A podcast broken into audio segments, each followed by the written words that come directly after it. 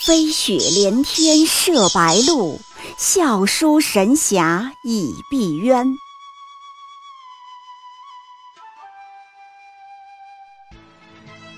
如果说古龙的小说像冰水，越喝越觉得心寒，写透了人情凉薄；那么金庸的小说就像烈酒，起初苦涩艰深，入口醇厚，回味无穷。喜马拉雅主播小昭在海边将陪您一起每天十分钟细细品读金庸，欢迎您的关注与订阅。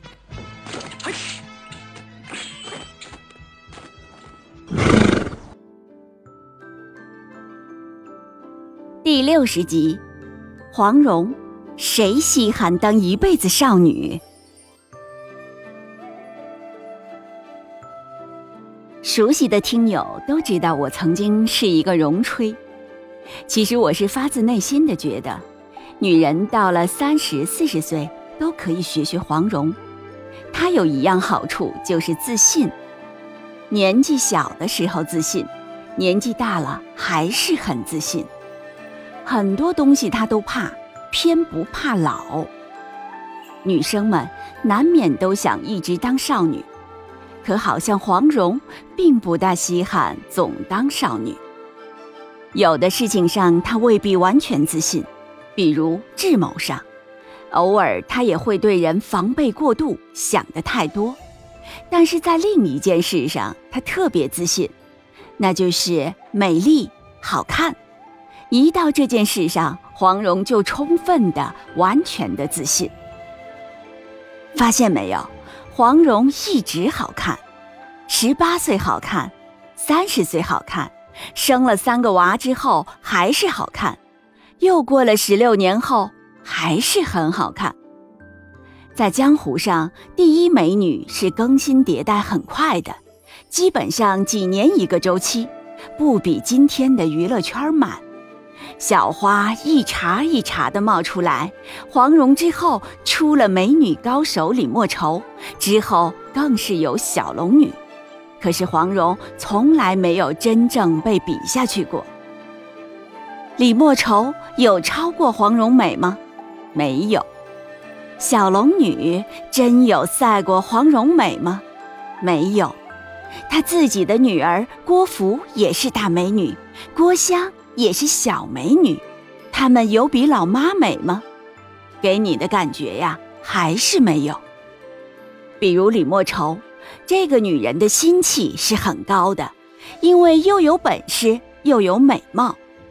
金庸说她化生轻柔婉转，神态娇媚，是个出色的美人儿。女人一好看，脾气大点儿都有理。要是再加上还有点能力，就更不容易服气低头了。对比黄蓉遭遇李莫愁时，已经生了三个娃了，而对方从没生过。按照老观念，比美比身材，肯定黄蓉要吃亏啊。可两个人邂逅是在襄阳城外，一对陌生美女见面，那场景特有意思。嘴上说的和心里想的根本不是一回事儿。他俩一个说“幸会幸会”，一个说“得见芳颜，十味平生”。但你相信他俩是真心夸对方漂亮吗？其实心里可能想的是：下巴那么尖，打针了吧？事业线那么高，隆胸隆的吧？可是，一较量，李莫愁彻底服了，输得服服帖帖。我远不如你，死在你手里，实所甘服。还有一句话，他都没有说出口，就是我觉得我没有你好看，我服气了。那一次较量，黄蓉有多好看呢？你看书上写的。兰花拂雪手，一只雪白的手掌，五指分开，形如兰花，姿态曼妙难言。不单招招凌厉，且风姿端丽。李莫愁当场自惭形秽，脸如死灰。人家黄蓉已经生了三个娃了，那又怎么样？所以说，好不好看和年龄有必然关系吗？和生娃有必然关系吗？在黄蓉这里呀，从来都没有什么必然关系。我们再从一个直男的角度去观察，会发现黄蓉有一种心态：面对一代代的美女，她从来没有什么压力。早年间是少女的时候，面对漂亮的王妃无压力；奔四之后，步入中年，面对一个个更年轻、更漂亮的小姑娘，也没有压力。小龙女第一次公开亮相时，素衣如雪，艳动全场，群雄都耸动了。而黄蓉当时就是会场主持人。注意，她有一点点错愕和失落吗？有一点点嫉妒和不安，觉得被夺去了风头吗？有一点点伤感怨爱，觉得时间流逝，自己老了，比不过年轻姑娘了吗？全都没有。本来美女容易怕老。当年越风光越美艳的美女，往往就越容易患得患失，怕自己不再是舞台的中心，怕王冠跌落。看着小龙女，黄蓉其实很容易会想：哟，玩白衣如雪呀！当年我就是穿白衣服的小丫头，你是学我来着吗？可是黄蓉并没有。她的心灵没有缝隙，没有一丝灰败的衰老的东西。后来和小龙女相处，黄蓉丝毫没有做无谓的比较，没有强行压倒小姑娘的骚动，没有任何不自信的内心戏。如果有啊，一个人就难免会行为矫饰，动作变形。可是他从来没有。他反倒是把自己少女时代的金环送给了小龙女，束在她头发上。这是女神的传承，是一种绝美对另外一种绝美的自然欣赏，再无其他。黄蓉不只是对小龙女没有，还有对程英，对一切更加青春活跃的后起之秀全都没有。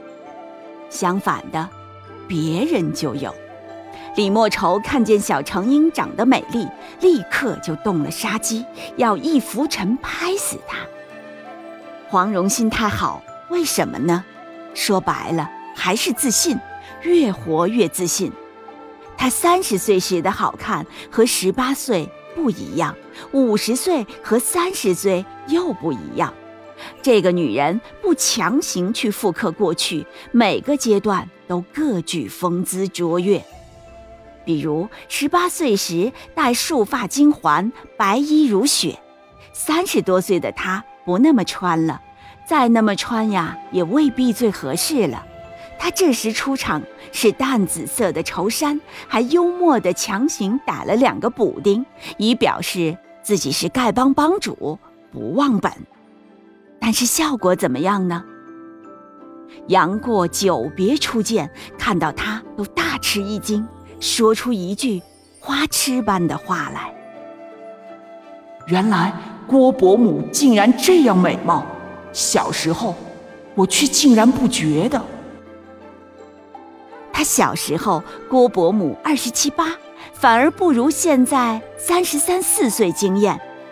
什么叫做岁月从不败美人？这就是了。何以杨过小时候不觉得惊艳，和女神姑姑待了好些年后，反而觉得黄蓉惊艳了？是因为他小时候眼瞎吗？当然不是。作为直男，我想最合适的一个答案是：正因为黄蓉和姑姑形成了反差，黄蓉的美和小龙女是不一样的。没有那种冷静融融月的清冷感，却更为风姿绰约，再加上几分纵横江湖后的英武淡定，很让人心折。所以当年欧阳克见到黄蓉后走不动道，后来的杨过还是走不动道。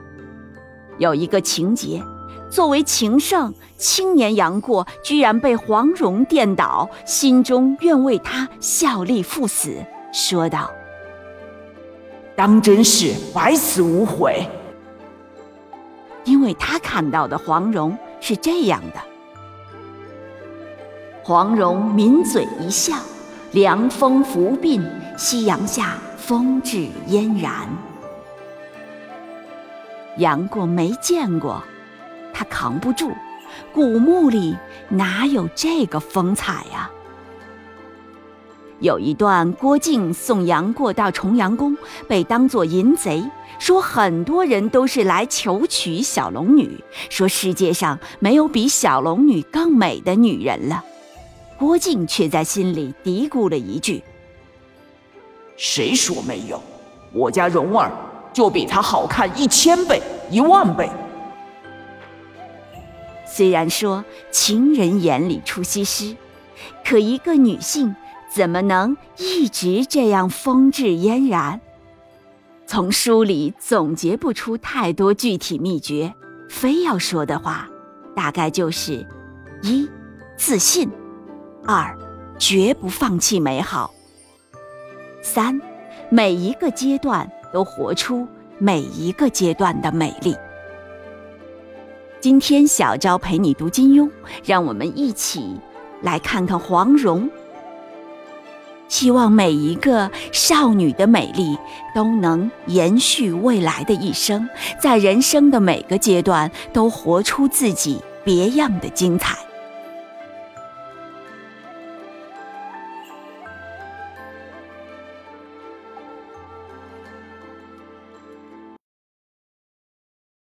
喜马拉雅主播小昭在海边将陪您一起每天十分钟细细品读金庸，欢迎您的关注与订阅，每晚八点更新一集，不见不散。